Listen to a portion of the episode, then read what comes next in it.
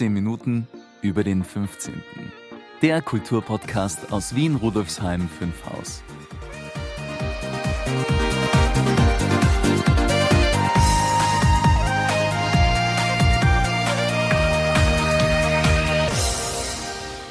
Hallo und herzlich willkommen zur vierten Folge von 15 Minuten über den 15. Mein Name ist Brigitte Neichel und ich freue mich sehr, dass Sie wieder dabei sind. Falls Sie heute neu eingestiegen sind, empfehle ich Ihnen die erste Folge nachzuhören. Dort erfahren Sie mehr zu Inhalten und Zielen von 15 Minuten über den 15.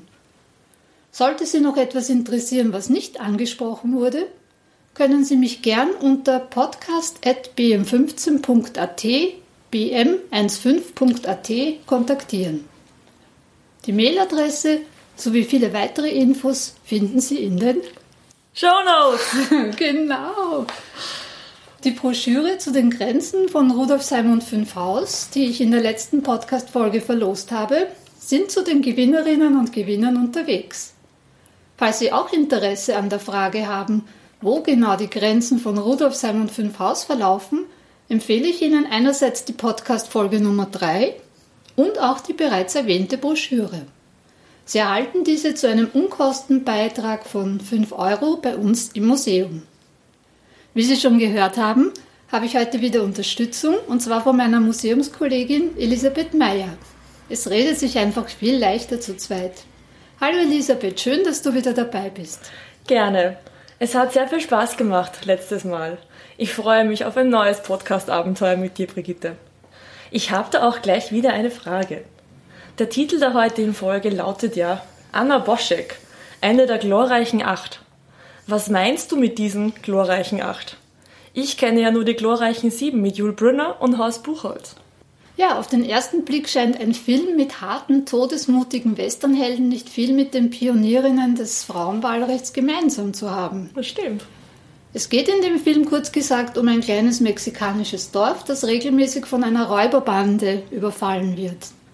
Eines Tages wollen sich das die Bewohnerinnen und Bewohner nicht mehr gefallen lassen und engagieren sieben teils zwielichtige Typen, die ihnen für wenig Lohn bei der Verteidigung des Dorfes helfen sollen. Sie haben aber ganz gut ausgesehen auch. Ja, das stimmt. Hübsch waren sie. Diese sieben haben die unterschiedlichsten Motive zur Teilnahme an diesem Himmelfahrtskommando. Selbstlosigkeit, Menschenliebe und Gerechtigkeitssinn ist vorerst nicht darunter. Im Verlauf der Handlung leben sie sich aber immer mehr im Dorf ein, identifizieren sich mit den Menschen und ihren Anliegen und setzen sich schließlich bis zur Selbstaufgabe gegen eine zahlenmäßige Übermacht für eine gerechte Sache ein. Klingt großartig. Vier von ihnen lassen allerdings auch ihr Leben. Klingt weniger großartig. Na, aber jetzt kommen wir schon in die Richtung, wo, wo die Gemeinsamkeiten sein könnten. Also, wenn es auch auf den ersten Blick nicht so aussieht, gibt es doch etliche Parallelen zu unseren glorreichen acht, also zu den ersten acht Frauen im österreichischen Parlament. Die Frauen lassen sich auf ein Unternehmen mit ungewissem Ausgang ein. Sie haben unterschiedliche Motive und Anliegen. Sie haben gegen vielerlei Widerstände auch in den eigenen Reihen zu kämpfen. Mhm. Es gibt viel Arbeit und wenig Lohn. Mhm. Wie auch heute. hat sich nicht, nicht so viel geändert. Ja. Sie leisten vollen Einsatz bis oft an ihre physischen Grenzen. Ein wesentlicher Unterschied Abgesehen davon, dass es sich nicht um eine Fiktion, sondern um Realität und nicht um heroische Revolverhelden, sondern um unter Anführungszeichen ganz normale Frauen handelt, ist, diese Frauen mussten nicht erst zur Wichtigkeit und Relevanz ihrer Tätigkeit bekehrt werden. Sie sind von frühester Jugend an von ihrer Mission überzeugt. Also nochmal die Gemeinsamkeiten, Unternehmen mit ungewissem Ausgang, unterschiedliche Motive und Anliegen, Kampf gegen Widerstände, viel Arbeit, wenig Lohn, voller Einsatz bis an die Grenzen und der Unterschied von Anfang an überzeugt von ihrer Mission. Passt das jetzt als Erklärung? Ja, ja, ja. Ich habe ein gutes Bild. Anna Boschek, eine der glorreichen Acht. Genau. Also ich habe ja diesen, es war mal ein Vortrag, dieses, dieses Thema, das habe ich 2009 am Finno-Ugristischen Institut gehalten, diesen Vortrag. Daraus habe ich auch eine Ausstellung gemacht und eben diesen Titel habe ich gewählt, in Erinnerung an diesen Film. Damals wusste ich aber noch nicht, dass Anna Boschek mit dem 15. Bezirk verbunden war. Das ist so spannend. Rudolf sein Fünfhaus mischt doch immer wieder mit. Ja, das scheint so. Sagt Brigitte was anderes. Was tut sich denn sonst gerade im Bezirksmuseum? Ja, wir sind jetzt gerade in einer sehr aufregenden Phase. Diese Podcast-Folge wird ja am 15.03. erstmals ausgestrahlt und am Sonntag, dem 17.03. von 10 bis 16 Uhr findet die Eröffnung unserer neuen Sonderausstellung im Rahmen des Tages der Bezirksmuseen statt. Uh, was ist denn das Thema der Ausstellung? Beiselkultur. Ah, herrlich. Also ganz genau heißt es zu Gast in Wien, Beiselkultur in Rudolfsheim 5 Haus. Und was wird es da für Highlights geben? Ich bin mir sicher, du hast dir wieder ganz was Besonderes einfallen lassen. Meinst du? Ja. Also ja, ich glaube schon, dass wir, also nicht ich allein, sondern viele Kolleginnen und Kollegen uns da etwas Interessantes ausgedacht haben. Und möchtest du es unseren Hörerinnen und Hörern verraten? Ja, gern. Also nach dem Einlass ab 10 Uhr wird Bezirksvorsteher Gerhard Sattlokal, den kennen wir ja schon von der Podcast-Folge Nummer 2, der Bezirksvorsteher des 15. Bezirks, der wird die Ausstellung offiziell eröffnen. Dann werde ich ein bisschen über die Inhalte plaudern und auch die Broschüre Blut im Beisel, Kriminalfälle in Gasthäusern des 15. Bezirks um, äh, um 1500, um 1900 vorstellen. Uh, hast du die Broschüre geschrieben? Nein, nein, das war unsere Kollegin Barbara Büchner. Wie geht's dann weiter im Programm? Um 11 Uhr hält dann Thomas Reitmeier einen Vortrag zur Beiselkultur in Rudolfsheim 5 Haus. Und gibt's noch ein Highlight am Nachmittag? Na, das will ich wohl meinen. Um 14 Uhr kann man bei einem Pubquiz mitmachen. Beim ersten Pubquiz im Museum. Das ist ja super spannend. Wird's da auch so super schwierige Fragen geben wie bei den anderen Pubquizzes? Na, zu einfach wollen wir es den Teilnehmern, Teilnehmerinnen und Teilnehmern nicht machen. Aber es wird zu schaffen sein. Und außerdem arbeitet man ja in einer Gruppe. Na, da bin ich aber schon sehr gespannt, wie das wird. Kannst du auch, liebe Elisabeth. Übrigens, am Tag der Bezirksmuseen sind alle Bezirksmuseen in Wien von 10 bis 16 Uhr geöffnet und präsentieren ihre Sonderausstellungen. Infos dazu finden Sie auf www.bezirksmuseum.at. Weiter geht es jetzt mit dem Interview mit Florian Boschek.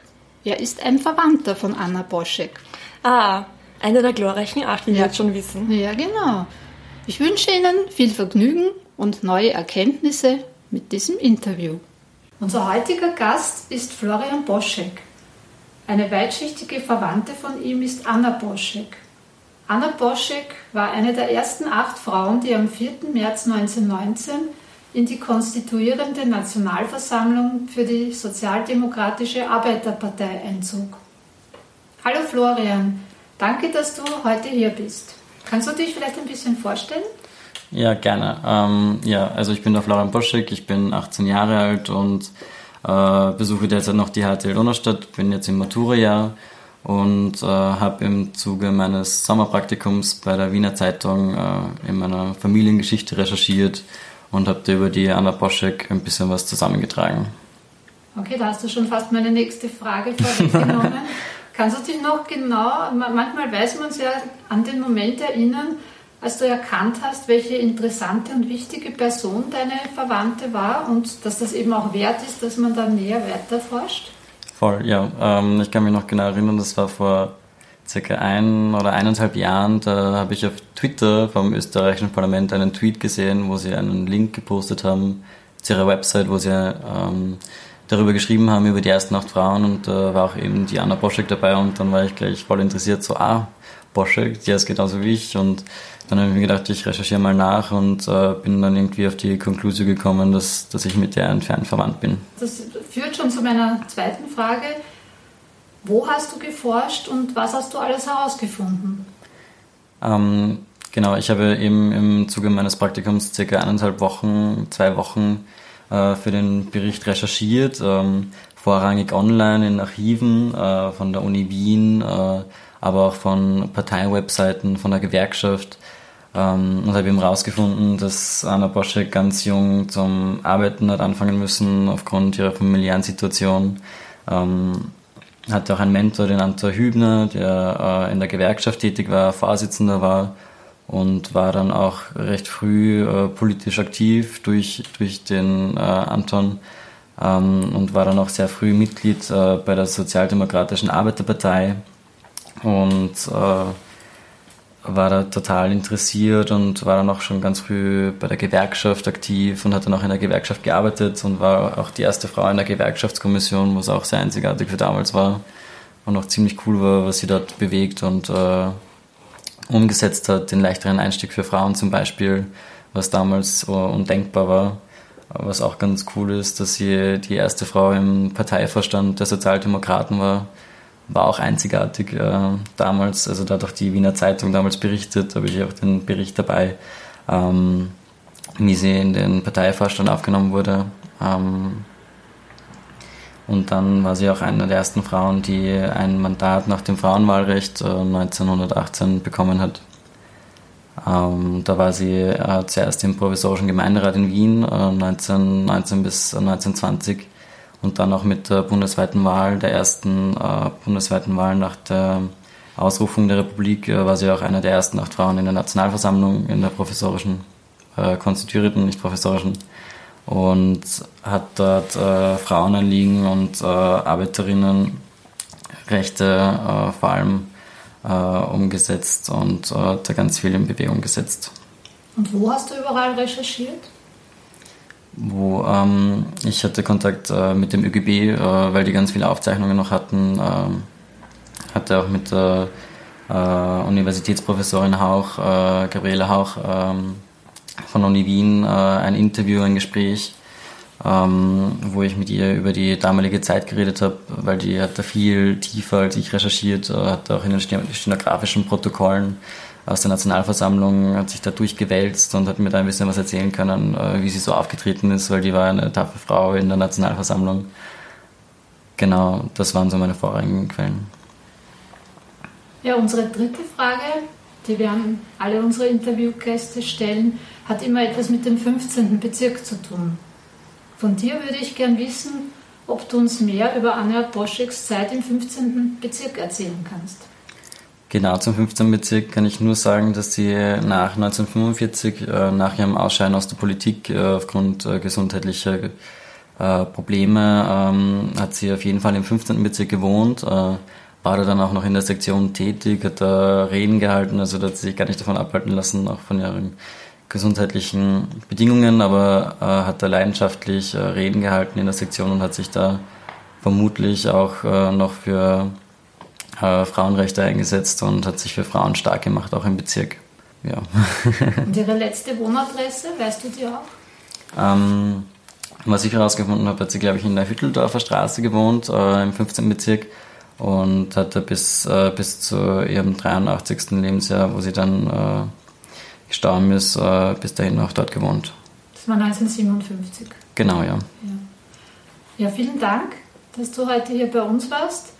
Den Artikel, den du in der Wiener Zeitung, wo hast du den in der Wiener Zeitung? Mhm. Den werden wir in den Show Notes verlinken. Da wirst du mir dann noch die Daten zukommen lassen. Mhm. Ja, und falls du noch mehr herausfindest und irgendwie noch auf etwas stößt, auch über die genauen Verwandtschaftsverhältnisse jetzt, inwiefern du jetzt mit dir verwandt bist, würde ich mich freuen, wenn du uns das zukommen lässt. Mache ich sehr gerne. Danke, dass du da warst. Danke, dass ich da sein durfte. Ein bemerkenswerter junger Mann. Ja, das finde ich auch. Was der alles herausgefunden hat über seine Verwandte. Und es ist so cool, dass Anna Boschek mit dem 15. Bezirk verbunden war, ist, war. Beides war und ist. Stimmt. Du, Elisabeth, eine Frage. Jetzt frage ich dich mal was. Möchtest du unseren Hörerinnen und Hörern diesmal die Veranstaltungstipps bekannt geben? Puh, ja, gerne. Aber wir könnten uns auch abwechseln dieses Mal. Ja, stimmt. Das ist noch besser. Wozu sind wir schließlich zu zweit? Ja. Tipp Nummer 1. Wie schon erwähnt, wird am 17.03. von 10 bis 16 Uhr unsere neue Sonderausstellung zu Gast in Wien, Beiselkultur in Rudolfsheim 5 Haus, eröffnet. Der Eintritt ist frei. frei. Um 11 Uhr gibt es auch einen Vortrag und um 14 Uhr ein Pubquiz, wie schon erwähnt. Also Sonntag, 17.03.2019, 10 bis 16 Uhr, Rosina Gasse 4. Du hast ja gar nicht erwähnt, dass es wieder eine Podcast-Party gibt, Brigitte. Ja, das ist auch der Tipp Nummer 2. Du hast recht. Das ist jetzt schon die zweite Podcast-Party, oder? Ja, genau. Also, liebe Hörerinnen, liebe Hörer, Falls Sie diese Folge am 15. März vor 19 Uhr hören, können Sie noch spontan vorbeischauen. Wir freuen uns. Das Motto lautet Feiern, Kennenlernen und Vernetzen. Der Eintritt ist natürlich frei. Also, Freitag, 15. März von 7 bis 9 Uhr abends, einfach vorbeischauen in der Rosinergasse 4 im 15. Bezirk. Tipp Nummer 3. Am 22.03. spricht Magister Silvia Costenza über Remake Wohnstraße von der Idee zur Umsetzung am Beispiel Stagelgasse. Die Stagelgasse ist übrigens Wiens erste bemalte Wohnstraße. Mhm. Also Freitag, 22.03.2019, 17.30 Uhr bis 19 Uhr. Wenn Sie eine Veranstaltung im 15. Bezirk anbieten, die ich hier im Podcast bewerben soll, dann kontaktieren Sie mich gerne unter podcast.bm15.at. Wir kommen jetzt schon wieder zum Schluss, leider. Warum wird es denn in der nächsten Episode gehen, Brigitte? Wir haben ja heute schon darüber gesprochen, dass beim Tag der Bezirksmuseen unsere neue Broschüre Blut im Beisel präsentiert wird. In der nächsten Podcast-Folge spreche ich mit der Autorin dieser Publikation, Barbara Büchner, die auch eine Museumsmitarbeiterin ist. Titel der Episode The Dark Side of Rudolfsheim 5 Haus. Ui, spooky. Muss man sich da jetzt fürchten? Nur ein bisschen. Oh, gut zu wissen. Die Folge erscheint am 29. März. Kein 15. des Monats, aber der fünfte Tag der Woche. Genau. Ja, liebe Hörerinnen und Hörer, Rudolfsheim 5 Haus hat viel zu bieten. Machen wir was draus. Gemeinsam. Ich freue mich auf die nächsten spannenden 15 Minuten bei 15 Minuten über den 15. und verabschiede mich mit der anregenden Musik von Nigora und der berauschenden Stimme von Michael Stark. Auf Wiederhören. Ich wünsche Ihnen einen wunderschönen Tag. Ihre Brigitte Neichel.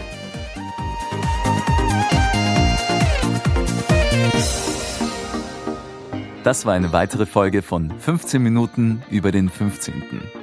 Infos und Links finden Sie in den Show Notes und auf www.museum15.at slash podcast.